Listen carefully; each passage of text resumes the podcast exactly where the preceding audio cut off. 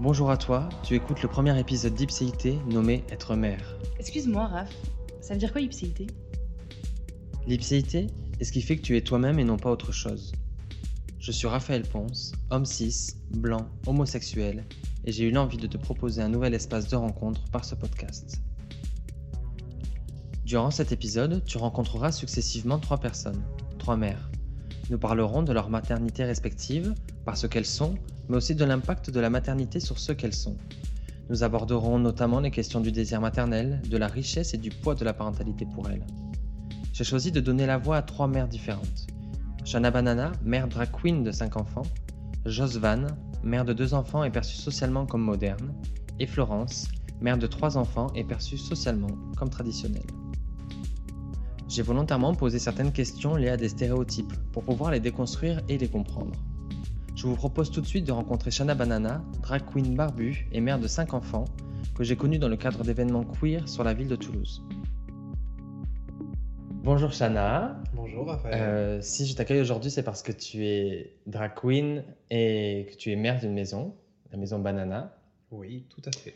Est-ce que tu peux me, nous faire une petite présentation d'abord de qui tu es? Alors, je suis Shana Banana. Je suis née il y a à peine euh, trois ans, je dirais. Mais je suis quand même une jeune mère de famille euh, d'une vingtaine d'années et les poussières. Ok. je, je- je- je compte mon âge sans TVA. C'est pour ça.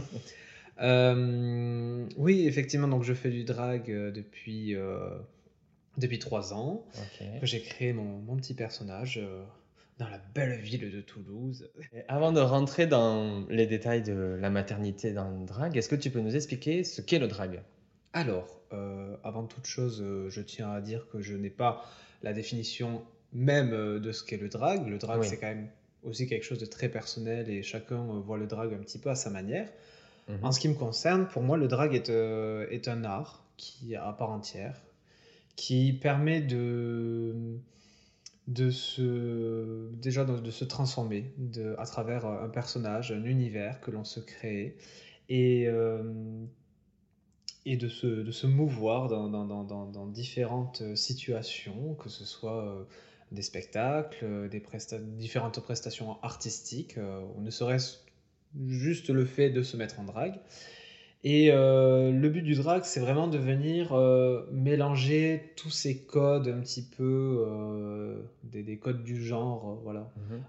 On a tendance à dire, ah oui, mais les dragues, elles imitent les, les femmes. Alors non, parce que du coup, les femmes ne s'imitent pas, hein, déjà, pour Oui. commencer. Ni même l'inverse, c'est-à-dire les drag kings, ce sont des personnes qui vont faire du coup des, des personnages aux attraits, enfin, aux attraits, non, aux traits masculins euh, ne vont pas imiter les hommes. Mhm. On est là vraiment pour, euh, pour prendre un petit peu des, des codes, de tout mélanger et, et de se créer vraiment ce, ce, ce personnage. euh, voilà. Et avant de creuser un petit peu, est-ce que tu peux me dire ce qu'est une maison de drag Oui, alors, euh, les... une maison de drague, alors, dans, le, dans mon sens à moi, Mhm. je tiens d'ailleurs à préciser en ce début euh, de- d'enregistrement Ouais. que je ne suis pas la science infuse, que je n'ai peut-être pas le vocabulaire ou les références exactes euh, de... Ce qu'on cherche à savoir, c'est toi ton parcours, pas représenter toutes les Voilà, dragues et exactement, toutes les maisons voilà. de Je- drague je- du monde entier. Exactement, je ne ça. représente pas le savoir ultime euh, du milieu du drag et, euh, de, de- de- et des sources, des origines, de tout ça. En tout Mhm. cas, en ce qui me concerne, euh, pour moi, euh, ma, maison, ma maison drag queen, en fait, c'est euh, euh, comme un groupe, hein, voilà. On est un groupe euh, d'amis Ouais. qui se sont connus grâce au drag. Euh, C'est-à-dire que les personnes qui sont autour de moi, ce sont des personnes avec qui je fais du drag. Alors on peut être sur des événements en commun ou, ou bien chacun est booké à droite à gauche. Mais ce sont des personnes que j'ai rencontrées au- sur, sur mon chemin qui ne faisaient absolument pas de drag. D'accord. Et donc, euh, je les ai adoptés de façon traditionnelle. Par là, j'entends qu'en fait, eh bien, euh, par euh, le biais de mon savoir-faire, euh, j'ai réussi à, les, à, les, à les initier à l'art du drag et qu'ils puissent eux-mêmes se créer leur propre personnage et ensuite, ben, eux-mêmes, du coup, attaquer une vie artistique parce que ce sont des personnes que j'avais rencontrées, avec qui nous avons beaucoup échangé et qui m'ont parlé de, de, de cet intérêt qu'ils avaient pour le drag, pour tout ce que ça représentait. C'est une forme de mentorat un petit peu dans. Oui, c'est ça, voilà, c'est comme du parrainage. euh, donc euh, voilà, et au, et au final, étant donné que euh, on a tous la même vision de la chose, un petit peu le, le même univers, Ouais. et qu'on voit un petit peu dans la même direction, et bien du coup, on a cet effet de, de groupe euh, qui se crée, et puis vu qu'on n'est pas non plus très nombreux, on Mhm. est cinq, ça rentre pile poil dans ma Peugeot. et bien du coup, euh, et bien du coup, ça, ça nous permet vraiment de- d'entretenir des, des liens très proches. Et euh, comment euh, t'es venu l'envie, le désir ou l'idée de d'être mère drague, d'accompagner d'autres personnes euh, dans ce développement de leur drague? À la base, c'était absolument pas une envie. C'était pas du tout un but, c'était pas un projet du tout. Vraiment, de mon côté, je, je me suis faite un petit peu toute seule. Alors, j'ai quand même une, une drag mother, comme on dit, c'est-à-dire mon, mon mentor, enfin, mon mentor, mon, ouais, la personne qui m'y a un petit peu initié, euh, etc. Et après, Mhm. c'est venu où moi, après, de mon côté, j'ai regardé des tutos, j'ai fait plein de choses, etc. Donc, vraiment, ce côté un peu indépendant, ben, moi, je l'avais, et puis, euh, je prenais plaisir à faire ce que, à faire ce que je faisais. Donc, j'avais pas de projet de, de maison.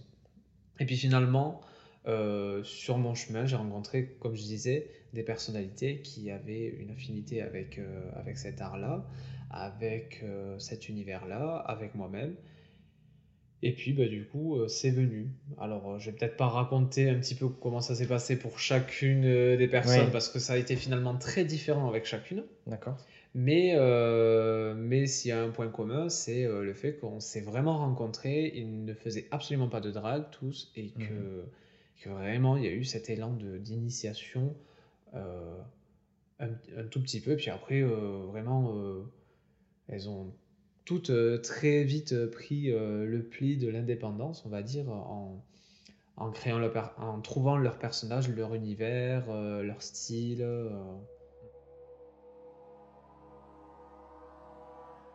Tu parles beaucoup de la notion de groupe, des personnes que- qui font partie de, de la, f- de la maison Banana. Est-ce que toi, tu as une place de mère qui est repérée, et repérante encore aujourd'hui, et qui fait qu'elle a une place à part entière? Alors oui, euh, oui, oui. Euh, elle est encore euh, repérable, tout simplement parce que je suis la plus belle. Notez bien. Beaucoup pris au montage.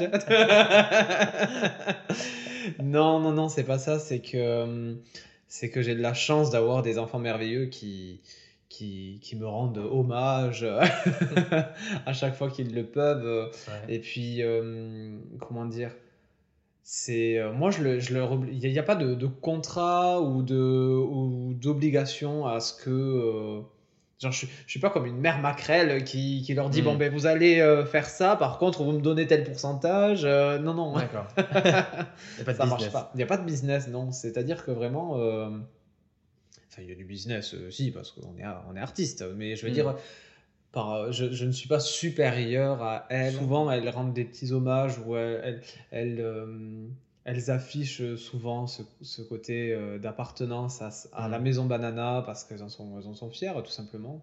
Et, euh, et ça me touche tout le temps. Enfin, genre, c'est, c'est, c'est trop mignon. J'avais marqué la question les inattendus rencontrés en tant que mère drague ou, euh, ou plus qu'inattendus, des choses que tu, euh, tu as vécues et qui ont été des surprises pour toi dans, dans ce volet familial. Est-ce que toi tu t'es dit, oh, je m'attendais pas à ça quoi? Je m'attendais pas à autant, euh, à autant de partage, à autant de connexion, à ce qu'on vive des choses euh, aussi fortes en fait. J'ai fait mon évolution de mon côté. De toute façon, euh, toute personne qui font partie de ma maison, on est tous partis de quelque part. Je parle pas forcément en termes de drague ou quoi que ce soit, parce que le drague apporte toujours quelque chose de très personnel. Mais, mais pour le coup, il y a vraiment un partage artistique, un partage humain qui se crée. Et, et je crois que c'est ça, c'est vraiment le- le- la plus grosse surprise que j'ai eue de voir, euh, de voir ça apparaître. Alors c'était une surprise et en même temps non, puisque ben, comme je disais, moi, c'était pas mon but de créer un groupe, mais quitte à en créer un, autant que ce soit avec des personnes avec qui on s'entende super bien et que, et qu'on ait la même façon de, de voir les choses, etc. Ce qui fait que on- tout ne peut bien, enfin, ça ne peut que bien se passer. Ouais. Et euh, il y a beaucoup de partage et beaucoup d'amour et beaucoup de, de- de choses qui se créent. Et puis vraiment, le, le fait qu'ils jouent le jeu de que je sois leur mère et tout ça, et puis à se disputer qui sera le chouchou de la maman, machin, c'est trop drôle quoi. Mais c'est plein de, de petits moments comme ça qui sont, qui sont vraiment les, les surprises de, de, de, de, de- de cette vie de groupe en fait. Ouais. Et puis pareil, sur différents projets, euh, Combini, ça. Donc euh, ce qui nous a valu de belles rencontres, de belles surprises aussi, qui nous ont appris à connaître des personnes, à se connaître soi-même et à connaître notre personnage aussi. Par exemple, on peut voir sur les styles vestimentaires, on a euh, Aquila qui est euh, vraiment une, une jeune euh, ado, euh, quasi euh, jeune femme, euh, d'entre, je dirais, 16 et 18 ans. Vrai. Euh, des années un peu 90-2000, euh, qui s'assume de fou. Euh, voilà, c'est vraiment l'adolescent de Twitter euh, qui n'en peut plus. On a euh, Sugar Danny, c'est un peu le, le dandy de la famille, euh, un peu bad boy, euh, un peu, euh, un peu crooner, et à la fois euh, fils à maman. C'est-à-dire que tous les deux, on pourrait très bien faire euh, Qui veut épouser mon fils? Je me vois très bien en Marie-France euh, et Giuseppe. Ensuite, on a Brandy. Brandy, euh, la, la jeune, la jeune fille adolescente de 13 ans, sortie tout droit des années 50, euh, avec sa tasse de thé à l'anglaise, ses, ses coiffures volumineuses, sa bonne Ouais. humeur, sa, joie de vivre, tout ça, tout ça, enfin, toute sa folie.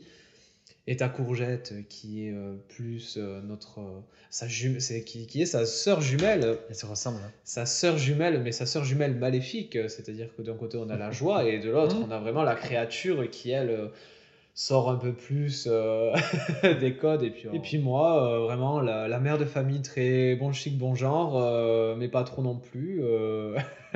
Avec des côtés sombres. C'est exactement, voilà, c'est-à-dire à, à la fois Cendrillon et Maléfique euh, dans le même corps. Euh, sorti des années 40 et puis aussi avec euh, une bonne dose des années 80 un peu un peu funk pop euh, un peu électrique donc euh, et tout ça voilà nous a permis vraiment de, de, de, créer une image familiale euh, et, et voilà. Donc euh, pour revenir à la question ouais cette, ça fait vraiment partie de, la, de ces surprises et de ces choses inattendues en fait que je m'attendais pas à ce que ça m'apporte et que ça nous apporte autant chacun euh, cet effet de, de groupe et de famille. Ok. Donc finalement, au début, on parlait de. Enfin, la grosse ligne était le mentorat. Et finalement, il y a plein de choses qui se passent à l'intérieur d'une famille drague, en tout cas de ta famille euh, Oui. drague, qui, qui sortent de cette question simplement de mentorat, euh, d'apprendre euh, ça. des tips de drague. C'est ça. Et puis partager des valeurs. Partager des, des valeurs parce que euh, ben, quand tu es drag queen, euh, certes il y a le maquillage, il y a le look, il y a ce qu'il faut. Mm. Mais euh, quand tu vas dans des soirées, tu rencontres beaucoup de monde. Donc socialement, tu es très demandé, entre guillemets. Mm, mm. Donc même si on ne souhaite pas se rendre, être politique ou, ou quoi que ce soit, eh bien on se doit de, de connaître quand même certaines bases. Et puis euh, par rapport à ma maison, de partager quand même des valeurs communes et, et de pouvoir transmettre ces valeurs aussi. Mm. Parce que même si la plupart du temps, pour moi, enfin, on va dire oui, de façon générale, les valeurs que nous partageons dans la famille euh, des bananas, ce sont des valeurs qui pour moi sont tellement basiques. Et pourtant, euh, pourtant il y en a besoin. il y en a besoin. Et, et, et- et bon, donc, euh, donc voilà, c'est bien de pouvoir les, les partager aussi, euh, Mm. de, de pouvoir partager ces, ces valeurs-là. Et, euh, et voilà, donc ça fait partie aussi du jeu de, de la famille. Alors, je, je fais le parallèle, alors qui est, euh, euh, qui à la fois n'est pas vraiment, mais avec la série Pose, où il y a des maisons qui sont pas des maisons de drague, mais quand même des maisons de la culture LGBT à un moment donné. Et il y a en effet souvent, enfin, c'est c'est visible qu'il y a cette dimension de valeur et de, euh, de cohésion qui doit exister à travers ces valeurs-là. Est-ce que toi, il y a des choses que tu ne pourrais pas tolérer de tes enfants et qui viendraient remettre en question euh, euh, la place dans la famille? Tout simplement d'aller à l'encontre de, de mes valeurs, en fait. Mhm. Enfin, de mes valeurs. La bourde. Non, parce qu'on a, on a le droit aussi de penser des choses différemment. Mm. Euh, Enfin, je veux dire, c'est pas, c'est pas interdit. Enfin, ch- chacun est libre, mais, mais disons que si vraiment euh, ça vient à être euh, trop, euh, trop éloigné de, de ce que l'on est, de ce que l'on communique, Mm. ben dans ce cas-là, il y a un éloignement qui va, qui va se créer. Après, bon, clairement, j'ai des doutes là. De... je pense pas que, que du jour au lendemain, elles se mettent vraiment à être totalement différentes, mais, mais euh, voilà, il suffirait que, euh, que ce soit des, des- que- que- qu'elles soient beaucoup trop problématiques par des propos ou par des, des choses, etc. Enfin, euh, du moment qu'elles décri- décrédibilisent pas ce qu'on essaie de tous faire ensemble, il n'y a pas de problème. Mhm. Elles peuvent après avoir des, des idées différentes ou des choses comme ça, mais du moment qu'on se respecte euh, les uns les autres, euh, ça va. Ok. Et dernière question. Euh, en quoi être mère drague euh, t'a et te fait évoluer? Et contribue à toi te définir aujourd'hui en tant que Shana Banana Ça m'a aidé énormément parce que, comme je le disais, il y a cet effet de, de groupe et le, le côté inattendu d'évolution de, notre, de nos personnages Mhm. qui déjà euh, est arrivé et a fait que nos personnages ont évolué chacun de leur côté, enfin, ensemble et individuellement. Et puis en même temps, il y a le côté évolution personnelle, comme je le disais aussi tout à l'heure, où, euh, où bien on vient chacun d'un milieu, on va dire, différent. On n'avait pas forcément le- les mêmes parents, les mêmes vies de famille, euh, chacun de son côté. Mhm. Mais euh, moi, par exemple, je sais que euh, ben, quand j'étais euh, quand j'étais gamin, euh, quand j'étais gamin, j'avais droit à la messe euh, tous les 15 jours pour manger avec euh, ma, ma famille, etc. Bon, tout se passait bien, mais j'avais une vie euh, quelque peu normale, on va dire. Euh, mais en termes de diversité, il n'y avait pas trop de représentation autour de moi en termes de diversité. C'était c'était vraiment très binaire autour de moi. Mhm. Donc forcément, eh bien, quand on commence à se sentir différent, ne serait-ce que par ses goûts, que, que, que de par sa personnalité, etc., ben, c'est très difficile de se sentir euh, à l'aise euh, en grandissant et de se dire, bah oui, c'est juste que je suis différent. Non, là, c'est juste, là, pour, nous- pour le coup, c'est genre, bon, il y a quelque chose qui va pas, je, je, enfin, je suis, je suis pas normal, euh, et Mhm. ça va pas. Donc forcément, en fait, euh, il a, il a suffi d'un petit moment, en gros, où j'ai voulu assumer et, et éclater en plein jour euh, en drague, et, et pour me rendre compte euh, que finalement c'était cool, attirer ben, toutes, ces, toutes ces personnes qui me manquaient à l'époque où justement j'étais en, en- en quête de- de- de diversité ben, j'ai saisi la petite opportunité qui m'a donné du courage pour, euh, pour être ma propre diversité, entre guillemets. Mhm. Et puis ça a attiré forcément euh, tout ce qui allait avec, de façon à ce que je me sente bien. Mhm. Et aujourd'hui, je suis content de pouvoir euh, être cette figure de diversité qui manque à certains Mhm. que ce soit moi ou même mes filles ou quoi que ce soit. Ça, c'est ça aussi. C'est euh, alors ça, c'est une. Quand on parlait de surprise tout à l'heure, c'est plus une surprise de façon personnelle pour dans le drag en général.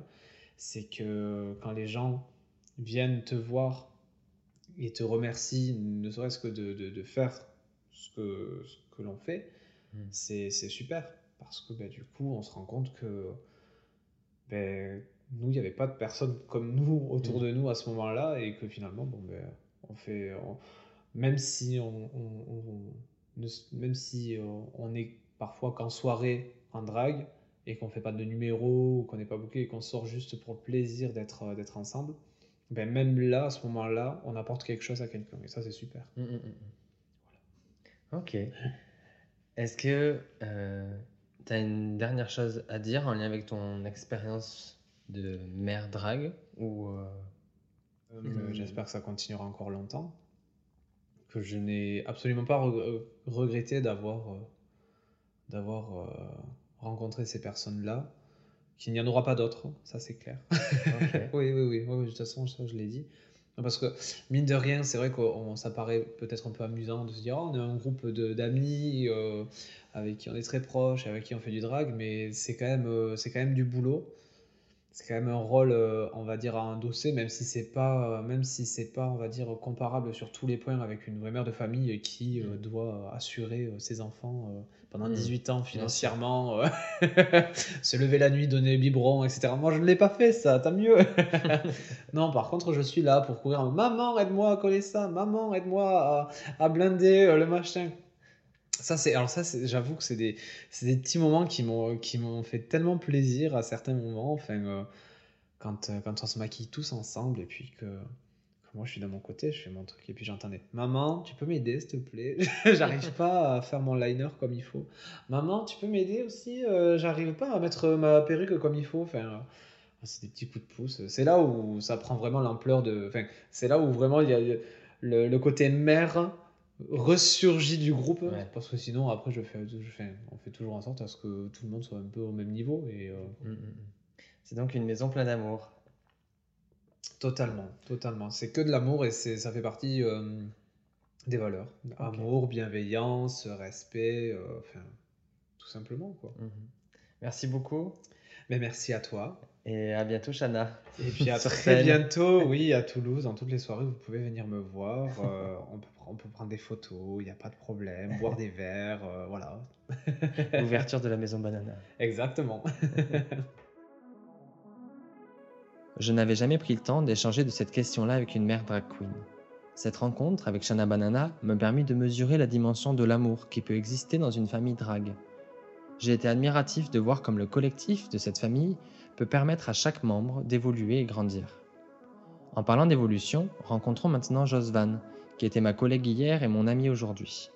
Cette jeune mère de deux enfants a toujours à cœur de questionner et faire évoluer ses pratiques parentales.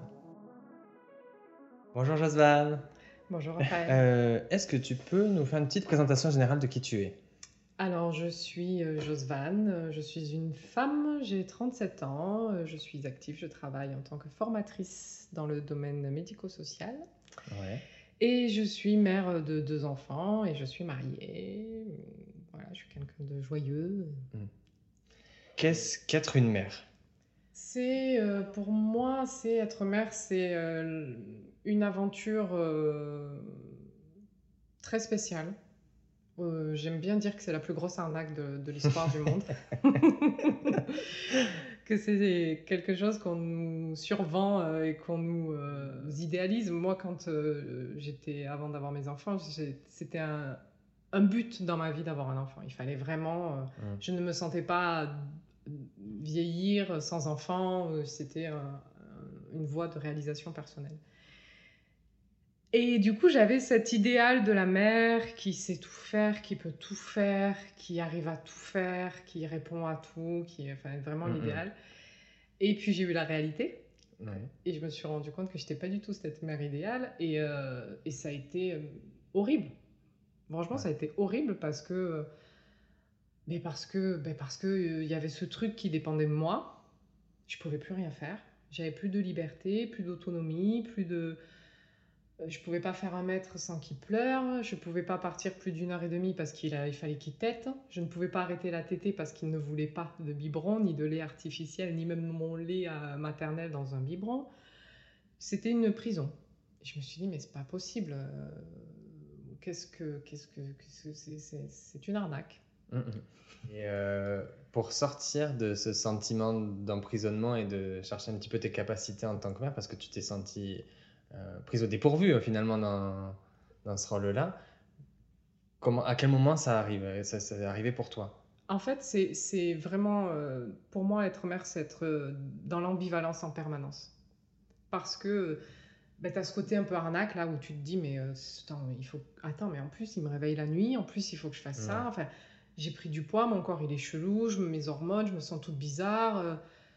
et puis je peux plus faire les choses comme avant. Et, et en même temps, tu as euh, cette relation d'amour inconditionnel qui est juste euh, parfaite.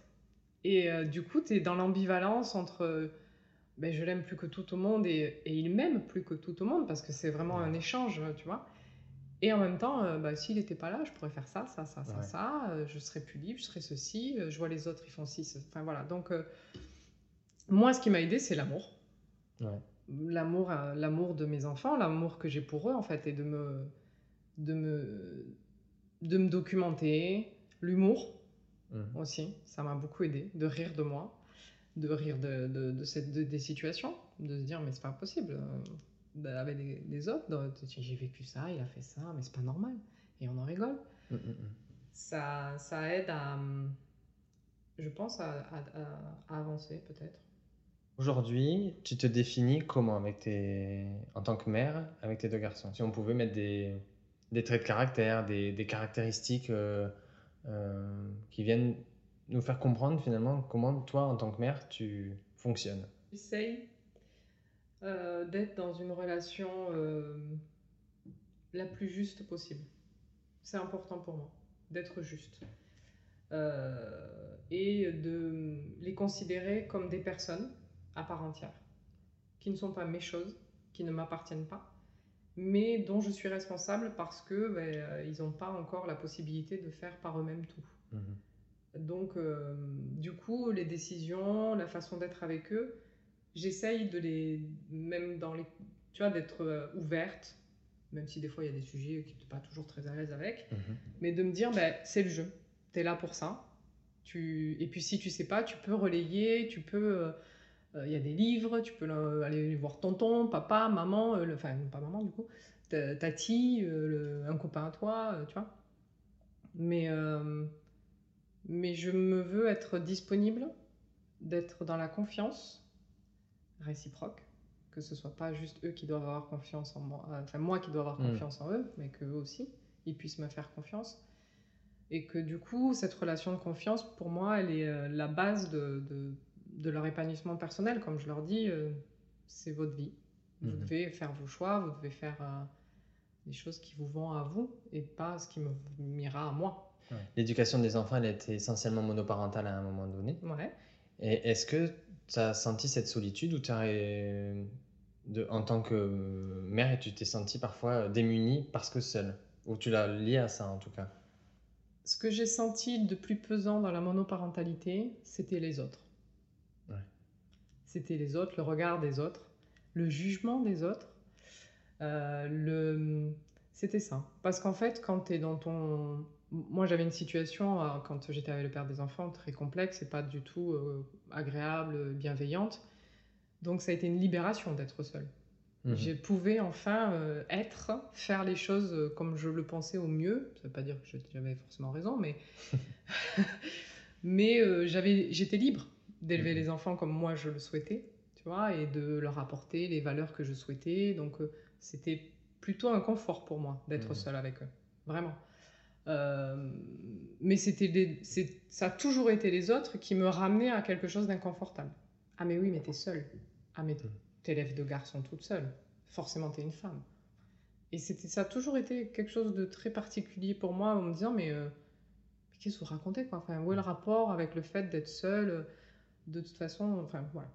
Tu l'as pas intégré cette, euh, ce qu'on t'a renvoyé. Tu Ah, t'es toujours dit que c'était C'était pas normal. c'était pas normal. C'était pas normal parce qu'il y a des gens qui sont en couple Ouais. et pourtant il y en a qu'un qui lève les enfants. Bien sûr, c'est vrai. Et souvent. Et- oui. Et euh, donc, euh, la monoparentalité, à un moment donné, après, tu as quand même. c'est pas parce qu'il n'y a pas le père biologique qu'il n'y a pas d'entourage, qu'il n'y a pas de soutien. Et de- Exactement, le soutien, il se fait euh, à l'école, il se fait à la crèche, il se fait avec la nounou, il se fait avec les copains, avec les cousins, avec les tontons, les tatis, les papis, Mm. les, euh, enfin, les mamies. Moi, je sais que j'ai eu beaucoup de chance dans mon parcours de parents seuls parce que ben, j'ai eu du monde autour de moi au moment où c'était bon pour nous, tu vois. Donc, euh, donc moi, c'était pas un problème d'élever mes enfants seuls. On était bien tous les trois. Je dis pas qu'on est plus bien, hein, Mm, mm, mais, mais on avait quand même notre équilibre. Et moi, en tout cas, c'est comme ça que je vivais les choses. Peut-être que c'est parce que je transmettais euh, aux autres, tu vois. C'est peut-être pas l'image que je donnais. Mm. Mais euh, après, bon, c'était pas idéal non plus. Il y a beaucoup de fatigue, Ouais. tu vois. Parce que t'as pas de relais au quotidien, tu es seul. Et les personnes ne le mesurent pas, ça. Et euh, dans le jugement, ça en fait partie de dire, ah, euh, par exemple, on pouvait me dire, ils sont tout le temps après toi. Mais ils ont que moi au Oui, quotidien. bien sûr. Ils n'ont pas d'autres références. Donc forcément, quand à la maison ils ont un besoin, ben, c'est maman qui s'appelle. Donc ils ont pris l'habitude de dire maman en permanence et pas papa ou tonton ou papy ou tati ou voilà.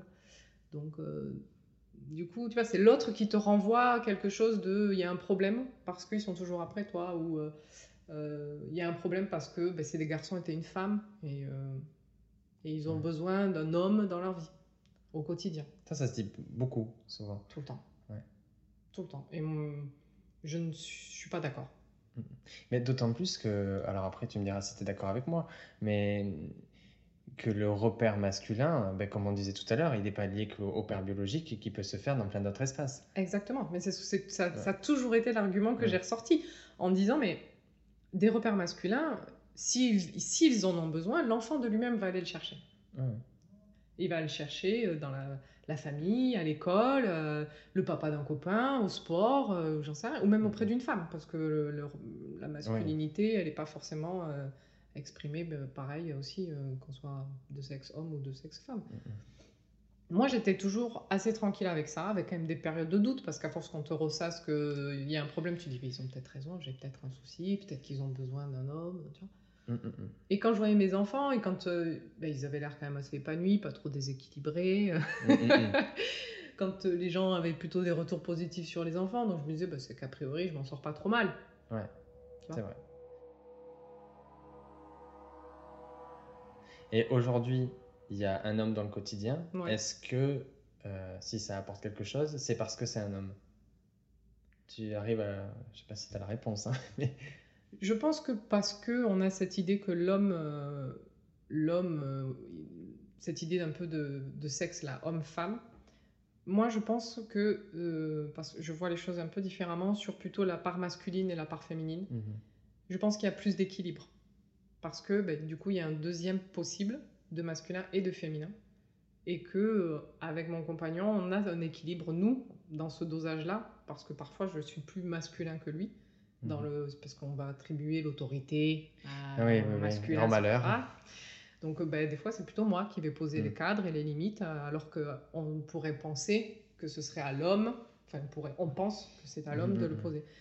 Moi je pense que c'est plutôt euh, une répartition des charges qui doit se faire entre dans le Mhm. couple, peu importe. euh, et cette répartition en fait elle permet euh, que ça pèse pas que sur une personne et que du coup euh, ce soit plus harmonieux, je pense, dans la, tu vois, dans l'échange et dans, dans les relations.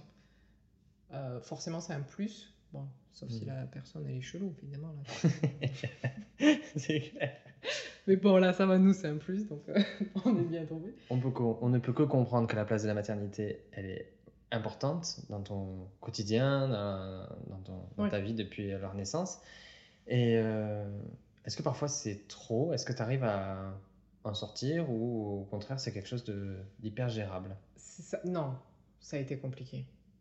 Ça a été compliqué parce qu'au départ, euh, j'étais, mais avec les deux, dans une relation fusionnelle, tu vois? Mm. Vraiment, c'était, on était trois, Ouais. et euh, voilà. Et en même temps, je suis quelqu'un de d'assez indépendant. Et tu vois, la première chose que j'ai dit par rapport à la maternité, c'est que j'étais dépendante de ce truc-là qui était là. Ouais. Et, euh, et donc un besoin de de- d'être. d'être. Et ce que j'ai compris, et c'est ce que j'ai toujours verbalisé à mes, à mes enfants, c'est que si moi, en tant que femme, en tant que personne, je ne suis pas heureuse, je ne, je ne me suis pas épanouie, je serai une mauvaise mère. Parce que je, ne vous donnerai pas l'exemple. Pour moi, être mère, c'est donner l'exemple. Et euh, ben, si toi, t'es pas heureux et que tu dis à ton gosse, si, si, il faut être heureux dans la vie, il faut faire les bons choix, il faut euh, te faire un métier qui te plaît, et toi, tu rentres du boulot, tu dis, putain, j'ai un boulot de merde. Ouais. Tu vois, pour moi, c'est dissonant et c'est pas juste, du coup. Est-ce que tu dirais que tu as fait des choix à un moment donné qui sont liés à cette idée de- d'exemple ou de... Ouais. C'est important. Pour moi, tu peux pas, tu peux pas dire. un- C'est comme si tu dis à un enfant en lui criant dessus, arrête de crier. Ouais. Ça n'a aucune valeur. Mhm. Euh, du coup, oui, j'ai fait. Il y a des choix que j'ai faits qui n'ont pas toujours été évidents, mais euh, parce que tu as des conséquences derrière, financières ou autres, mais euh, où c'était, bah non, je veux choisir d'avoir la vie qui me convient, Mhm. même si mes enfants, eh ben, ils doivent suivre. Ben, je leur expliquerai que c'est parce que ben, c'est important pour moi et de fait pour vous aussi. Puisque Mhm. bah, m- malheureusement pour vous, heureusement pour vous, vous dépendez de moi. Mhm. Même, tu vois, on est parti vivre à l'étranger, ben, ça a été pareil. C'était là, moi j'ai besoin de partir. Il faut que je parte. Mhm. Donc je vais tout faire et puis vous allez suivre. Je vais tout faire en sorte pour que vous soyez aussi bien. Tu vois, c'est hyper important pour moi que qu'ils aient le mieux que, de ce que je peux donner. Mhm. Et c'est ce que je leur dis, c'est je vous donne le mieux que, de ce que je peux faire à l'instant T. Et ça te met pas une pression d'essayer à chercher de faire euh, le mieux? Si. Si, parce que, bah, parce que comme tu veux faire mieux, bah, tu, tu te mets, tu te mets euh, la Mm. pression. Mais après, euh, il y a aussi le- la philosophie de dire bah, je fais ce que je peux, Mhm. mais je f- j'essaie de faire le mieux de ce que je peux. Mhm. Parce qu'évidemment, tu as dû faire des erreurs. Non, j'ai fait des choix. non, pas des erreurs dans le sort des choix, mais des, des erreurs à, un- à un moment donné. Tu te dis, bon, euh, là aujourd'hui, euh, mes fils peuvent voir que je suis pas parfait. Je peux pas faire toujours du mieux. Et euh, c'est pas négatif nécessairement de voir Oui, ça. mais et là tu vois ce qui est important c'est avec les enfants c'est d'arriver, je dis bien d'arriver parce que c'est d'être honnête, C'est ça. de leur dire bah là je peux pas. Ouais. Là, j'ai fait ça, bah, j'ai pas fait le bon choix, ça arrive. Du coup, faut que je, faut que je reprenne un peu le, le- le- le truc, quoi. Mm. Et je pense que d'avoir cette honnêteté avec eux, dans la mesure de leur âge, évidemment, et de ce qui peut les concerner, tu vois. Bien tu, sûr. tu dis pas tout. tu te livres pas quand même, c'est pas ton meilleur ami, quoi. Mais euh, je pense que ça aide à- dans la relation de confiance et de dire à l'enfant que de toute façon, euh, il n'a pas besoin d'être parfait parce que moi je le suis pas et tu vois, bah De toute façon, qu'est-ce que c'est? voilà. Et qu'en fait il est déjà parfait tel qu'il est Mhm. et que juste bah, fais au mieux. Essaie de faire le bien, de faire les bons choix pour toi, si ça le fait aussi pour les autres, bah Mhm. banco. Et euh, pour revenir un petit peu sur les inattendus euh, du processus de l'évolution de l'enfant, parce que autant on a fait euh, tous les deux des études, où on a un petit peu connu le développement de l'enfant, ce qui ne nous fait sûrement pas maîtriser la parentalité. Aujourd'hui, ils ont, ils sont, il y en a un qui rentre à la préadolescence, 11 et 9, 11 et 9. Euh, collège. Est-ce qu'il y a des choses, tu t'étais dit, ça va se passer comme ça à ce moment-là, et finalement, euh, c'est à côté. Est-ce que tu projettes un petit peu? Euh, au départ, oui, au début tu te projettes.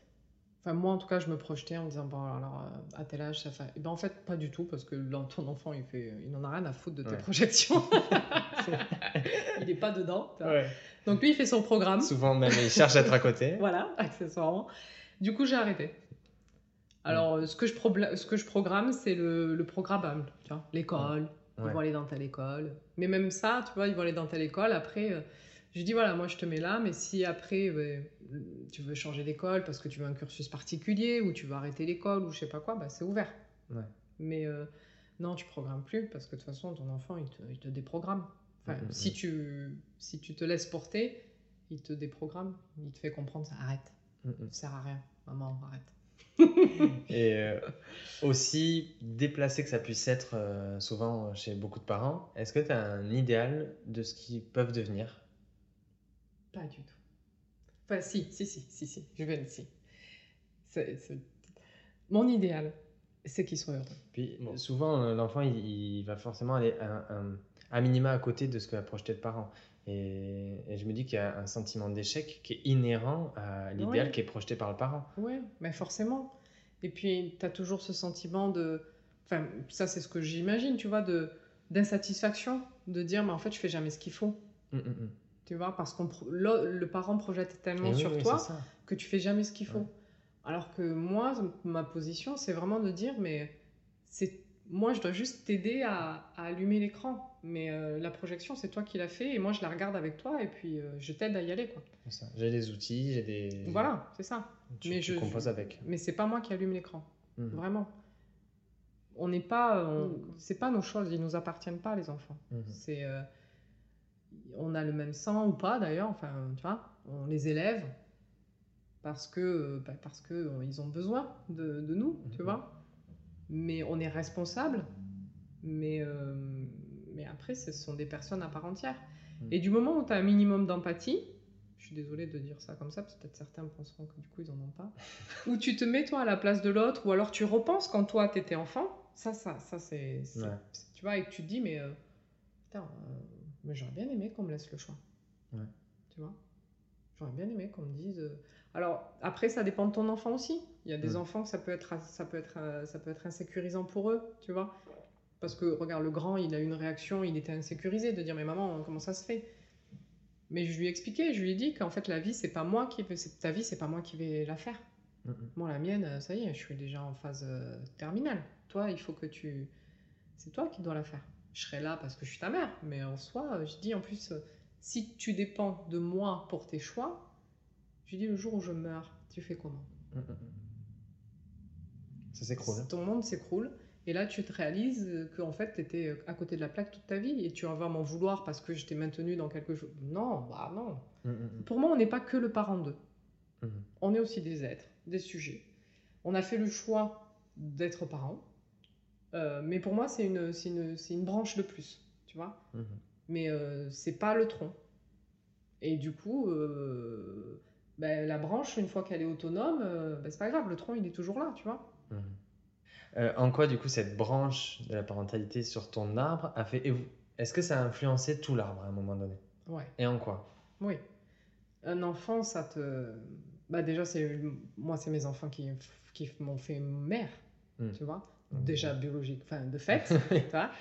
Et puis même dans la, dans ma façon d'être avec eux, tu vois, leur réaction, leur façon d'être. euh, on, on parle quand même, on se parle assez, assez facilement euh, tous les trois. On se dit les choses, je pense.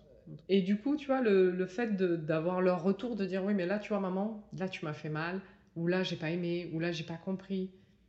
Ben, ça te fait réfléchir un peu sur ta façon d'être, et tu dis, ouais, peut-être que là, j'étais trop intrusif, ou peut-être que là, je suis allé un peu fort, effectivement, ou, ou je l'ai laissé un peu trop, j'aurais peut-être dû. Bon. Et de dire, bon, mais toi, tu as besoin de quoi? Tu veux que je sois où À quel moment pour toi? Et ça, du coup, ça te fait t'ajuster. Et, euh, et en même temps, ça te fait prendre de la maturité, ça te fait réfléchir sur toi-même, sur tes propres limites, sur, euh, sur qui tu es aussi, euh, sur ton, ton existence en- tout entière en fait. Bien sûr. Ok. Est-ce que tu as une dernière chose à dire sur euh, finalement, euh, ou pour les personnes qui ne sont pas encore, ou, ou qui se posent beaucoup de questions et disent en mode euh, bon.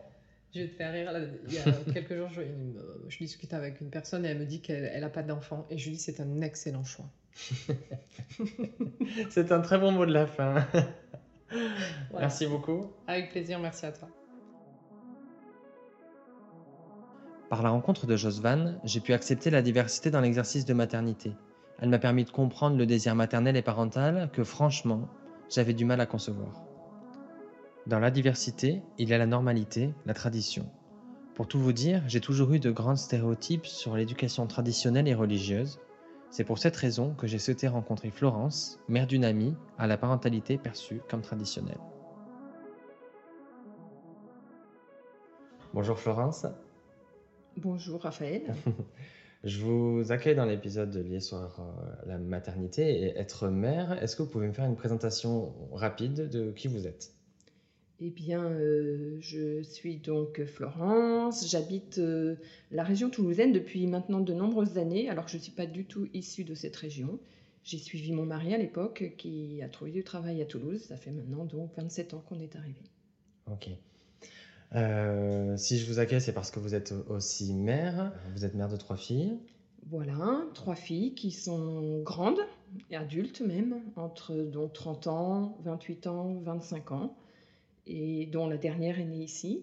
Et euh, ces trois filles euh, font un peu le bonheur de ma vie. Je peux enlever le un peu. et et c'est une découverte de presque chaque jour euh, depuis euh, 30 ans maintenant, euh, une évolution de, de- ce rôle de mère euh, que j'ai et qui n'est pas toujours évident et qui apporte plein de joie.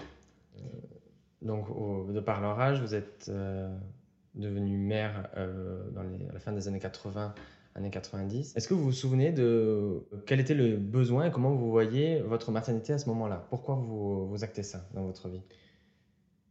Alors, euh, à l'époque, j'étais jeune, j'ai été maman à 23 ou 24 ans. Euh, j'ai rencontré mon mari, j'étais encore plus jeune. Et pour nous, c'est avoir des enfants, fonder une famille euh, à deux, c'était une évidence. Je dirais que c'était même pas quelque chose de pensé, c'était une évidence. Dans mon entourage et celui de mon mari, on, était, on a été éduqués avec euh, cette idée de la famille et, et du lien familial très fort, particulièrement chez moi. Et c'est quelque chose, euh, j'ai toujours été entourée de jeunes enfants et de plus grands d'ailleurs, euh, et c'est quelque chose qui, il m'est pas venu à l'esprit que je ne serais pas mère un jour. Et par mmh. chance, j'ai pu l'être, c'est vrai. Mmh. Ça n'a jamais été une forme de pression, mais quelque chose de plutôt dans le sens des choses pour vous. Exactement, ouais, non, aucune pression pour ça. Euh, alors peut-être que le fait de vivre dans une famille, on peut considérer, enfin, où il y a beaucoup d'enfants, on peut considérer que c'est une pression, mais non, ça n'a jamais été le cas pour moi. Au cours de ces presque 30 ans d'exercice de, maternité, comment vous définissez en tant que mère avec vos filles? Alors le rôle de la, de la maman, en fait, euh, est très différent euh, au moment où on a notre bébé. Bon, le premier enfant, évidemment, on découvre. Et à ce moment-là, ben, on, est là pour eux, on se consacre à eux euh, pour les faire grandir, les nourrir, à l'origine les nourrir, les éduquer avec des convictions propre que, que j'ai, forcément, je pense que c'est pour tout le monde pareil, donc euh, leur inculquer euh, bah, peut-être l'importance de, cette famille, mais ça se fait naturellement.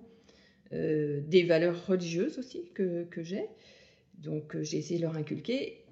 Bon, ça je dirais que c'est la période la plus facile du rôle de, la maman, parce que bah, les enfants au départ, ils, ils écoutent ce qu'on leur dit, et plus ils grandissent, plus ben, ils prennent conscience qu'ils peuvent penser par eux-mêmes. Et donc, euh, à l'adolescence, ça peut se compliquer. Mais euh, mon rôle là, c'était être garde-fou peut-être par rapport à, des excès qui sont souvent euh, liés à, l'adolescence. Bon, je pense que de ce côté-là, on n'a pas eu de choses très graves. Mais être toujours présent, enfin, c'est pas facile. Euh, voilà, j'ai trouvé que l'adolescence c'était un, moment assez difficile. Et puis bah, petit à petit, euh, l'enfant continue, enfin je dis l'enfant, mais le jeune continue de grandir et euh, voilà, il y a toutes les questions de choix professionnels, d'études et tout ça. Là, je pense que pour moi, ça a été quelque chose d'assez compliqué. Enfin, non, c'est pas compliqué le mot, mais quelque chose où je, sentais qu'il fallait que je sois très présente. Et puis, pour résumer peut-être, une fois qu'elles ont trouvé leur chemin, euh, bascule en fait dans l'âge adulte. Je trouve que la bascule se fait un petit peu à ce moment-là. Et hum, les choses s'apaisent, sont plus faciles. Et ce qu'on veut, c'est le bonheur de nos enfants. Quelquefois, on a l'impression qu'ils ne prennent pas le chemin. Et puis, on les connaît aussi. On les connaît, on les a fait. et on, on, se doute que certains chemins ne seront pas le bon. Et il faut faire ces expériences.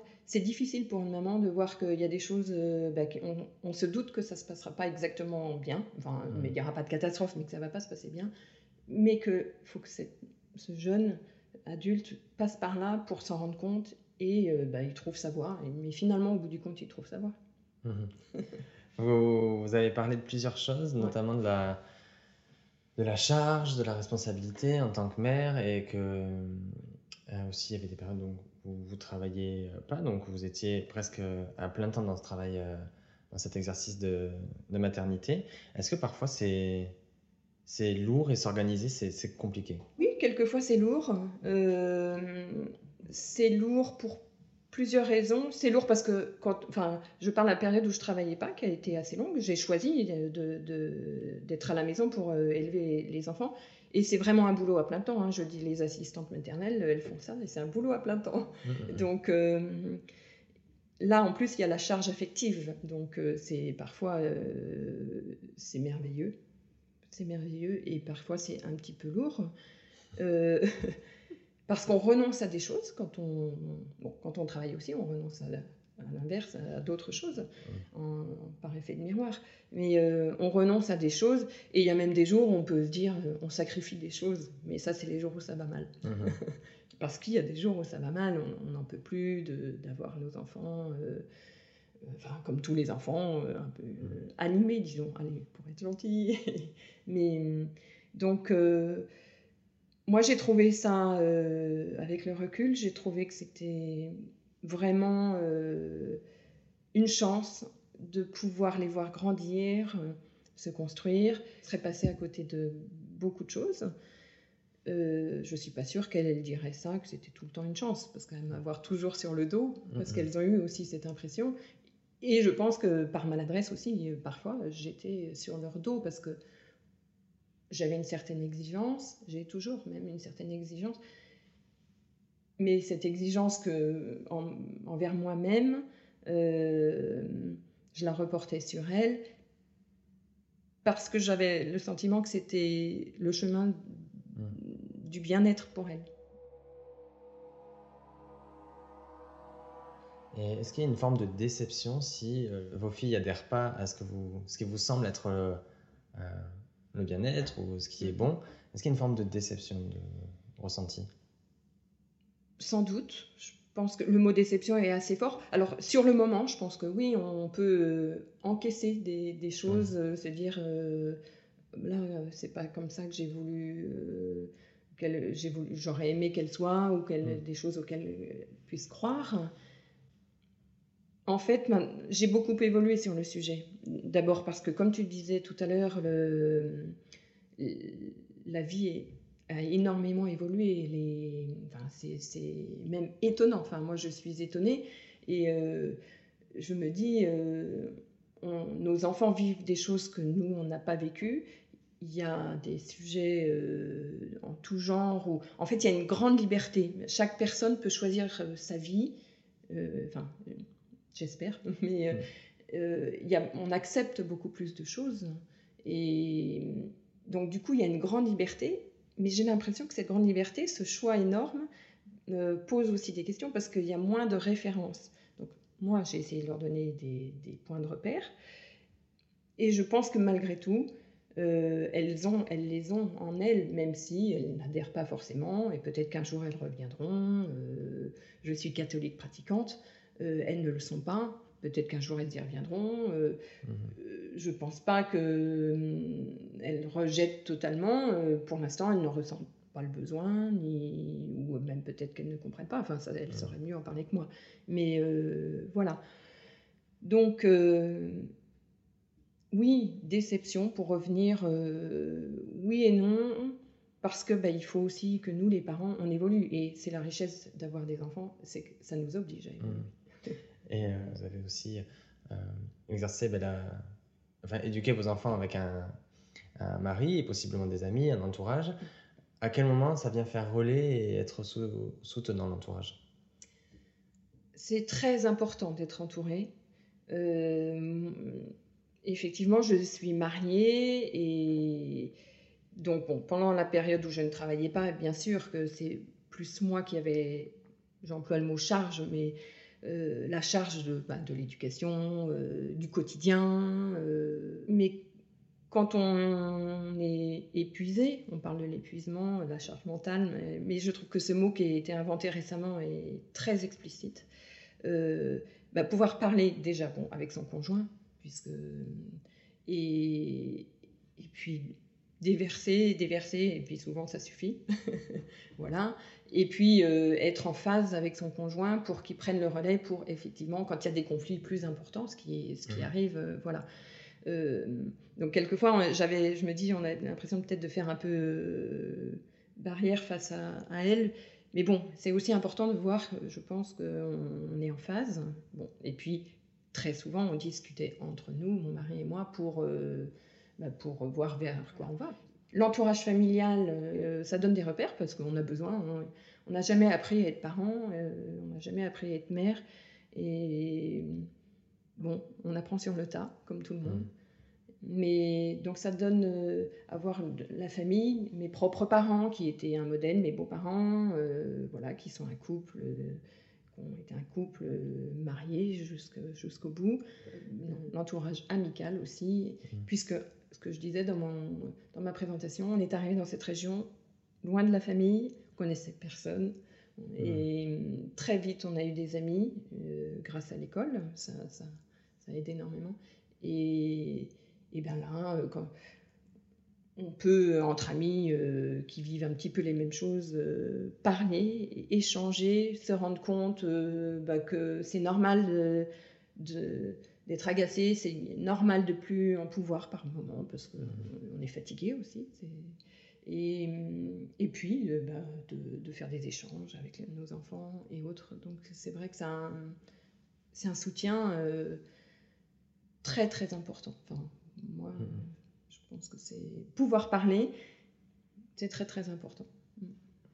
Qu'est-ce qui fait à la naissance de vos filles que dans, dans la construction de l'éducation de, de, vos filles, vous êtes, parce que vous êtes la mère, posée comme la personne qui va porter la charge mentale et porter l'éducation plus que votre, votre mari. Clairement, c'est l'éducation qu'on a reçue. Ça, mmh. Là, je crois que je peux le dire comme ça. Chacun issu de familles euh, mariées, euh, enfin voilà, une famille très conventionnelle, je dirais, euh, de nature un peu traditionnelle, enfin de structure traditionnelle plus exactement. Donc, fait que de, je pense que dans mon esprit, je ne m'étais pas posé la question comment je souhaite être maman. J'ai suivi l'exemple que, que j'avais. Maman, maman ne travaillait pas, mais on était très nombreux, frères et sœurs, donc euh, elle travaillait pas, euh, elle n'avait pas de métier à côté de son travail de maman. Et hum, ma belle-mère, euh, bah, je ne l'ai pas connue, sûr, quand elle était jeune, mais elle, a, elle a, travaillé, elle. Et c'est vrai que du coup, j'ai reporté ce, ce, ce schéma, mais j'en ai été heureuse, même si par moment, par moment, je me disais, j'ai fait des études euh, que j'ai aimées et euh, je ne m'en sers pas. Quel, quel dommage. Mais c'est pas vrai qu'on ne s'en sert pas parce que parce que ben, on apprend plein de choses, on apprend à s'organiser, on apprend à réfléchir, on apprend et que dans la vie de tous les jours, on en a besoin. Et puis euh, donc et puis j'ai fait beaucoup de bénévolat à côté. Enfin, en fait, mmh. voilà.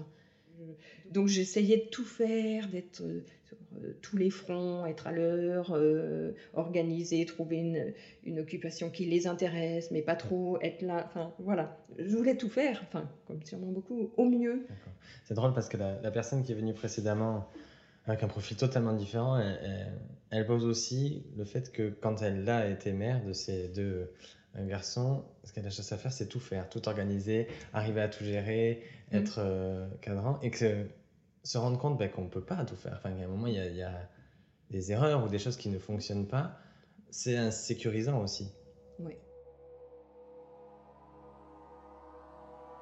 Pour revenir sur la dimension de, la religion et de votre modèle de famille que vous parliez de forme traditionnelle, euh, quand vous étiez, je pense, plus jeune et quand vous avez débuté euh, votre maternité, c'était aussi le modèle euh, de norme, on va dire, c'est-à-dire une famille composée, possiblement une place de la religion importante. C'est quelque chose dont on, a parlé précédemment, où il y a eu beaucoup de mouvements, plein de formes de maternité et d'exercice de parentalité qui, qui ont émergé en tout cas dans, dans leur existence, même médiatiquement, le mot parentalité, la monoparentalité, l'adoption, enfin finalement être parent. Est-ce que pour vous, c'est arrivé comme quelque chose de bouleversant ou vous en avez déjà connaissance et finalement bah, ça existe et tant mieux Comment ça, ça, vous a percuté? Ça a été très progressif. Pour moi, vraiment, ça a été progressif. Euh, c'est vrai que les familles euh, monoparentales, bon, je pense qu'elles ont toujours existé. Enfin, elles ont existé dans ma conscience au départ euh, par le divorce, à travers le divorce en fait des mhm. femmes qui, enfin c'est souvent comme ça.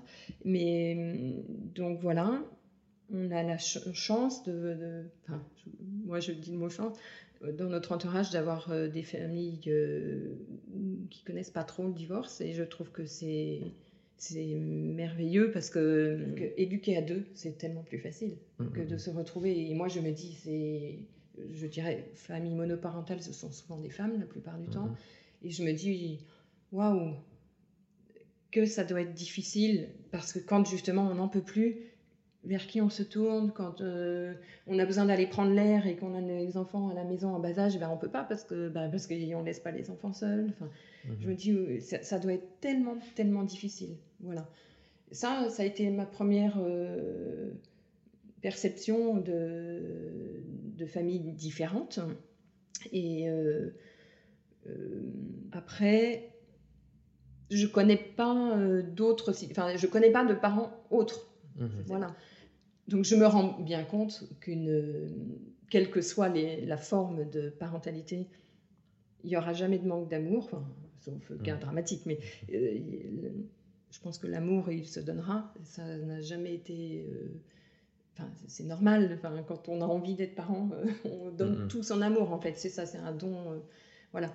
Mais je ne veux pas choquer en disant mais, mais pour moi, l'accomplissement, en fait, est, et surtout, c'est sûrement plus facile, je me dis, de... en fait, c'est ça, c'est plus facile d'avoir une structure euh, plus, euh, oui, classique, je dirais, mmh. je ne sais pas si le mot est très mmh. adéquat, euh, parce que on a tout chez soi pour, pour se soutenir mutuellement. Mmh. Et, bon, et puis peut-être aussi le regard de la de la société peut-être plus facile aussi. Sur... Euh, euh, dernière question.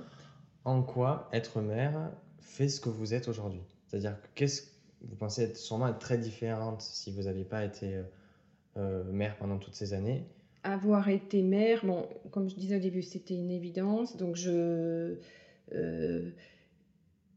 mais c'est vrai que ça apporte. En fait, c'est quelque chose qui bouscule. J'ai déjà employé ce mot, mais vraiment ça bouscule parce qu'on est tout le temps. Il y a plein de choses qui sont remises en cause en permanence quand les enfants sont jeunes, quand les voilà, et, même maintenant quand ils sont adultes. Euh, nous, on doit rester nous-mêmes et continuer à leur dire euh, des choses à travers nos convictions, à travers ce qu'on croit. Mhm. Et voilà. Et chacun se respectant mutuellement, euh, en fait, on avance. Et c'est ça qui crée toute cette confiance et, mm. qu'on a euh, avec la famille. Et puis, si on veut garder des liens, euh, il n'y a pas trop. il faut la garder, cette confiance. Mm. Et pour moi, voilà, je. J'imagine pas pouvoir vivre une rupture, un clash avec mes enfants définitif. Ça me, mm. Je me dis, mais non, il y a plein de manières de, oui, elle peut faire des choses qui me plaisent pas. Ben, D'abord, elles ont leur vie, donc je vois pas tout. Et puis, euh, et puis euh, mais non, euh, c'est le lien mère, enfant, enfin parent, il, est, il existera toujours, quoi qu'il arrive. Merci beaucoup, Florence. Merci, Raphaël. Rencontrer Florence était ma plus grande sortie de zone de confort. J'ai aimé avoir cet échange avec une personne si différente de moi. J'espère que ces rencontres t'ont permis de visualiser un échantillon de différentes formes de maternité. Évidemment, l'idée n'est pas de choisir quelle est la plus cool ou la plus adaptée, mais simplement de se dire qu'elles sont toutes possibles. C'était le premier épisode d'Ipséité. Merci beaucoup pour ton écoute. Je remercie Marion Jacquet, Michael Fabre, Marie Lémé et Sonia Nguyen pour leur soutien dès la naissance du projet. Je remercie également Marion Séclin et Nathalie Séjean pour leurs conseils précieux, Alexandre Béranguet pour l'apprentissage du logiciel de montage audio, Enfin, je remercie infiniment Sabrina Duval pour la création de la musique originale d'Ipséité. Le prochain épisode traitera du sujet Être d'origine étrangère et français. D'ici là, n'hésite pas à partager ce podcast autour de toi et à venir échanger avec moi par le biais du compte Instagram ipséité.podcast. A très vite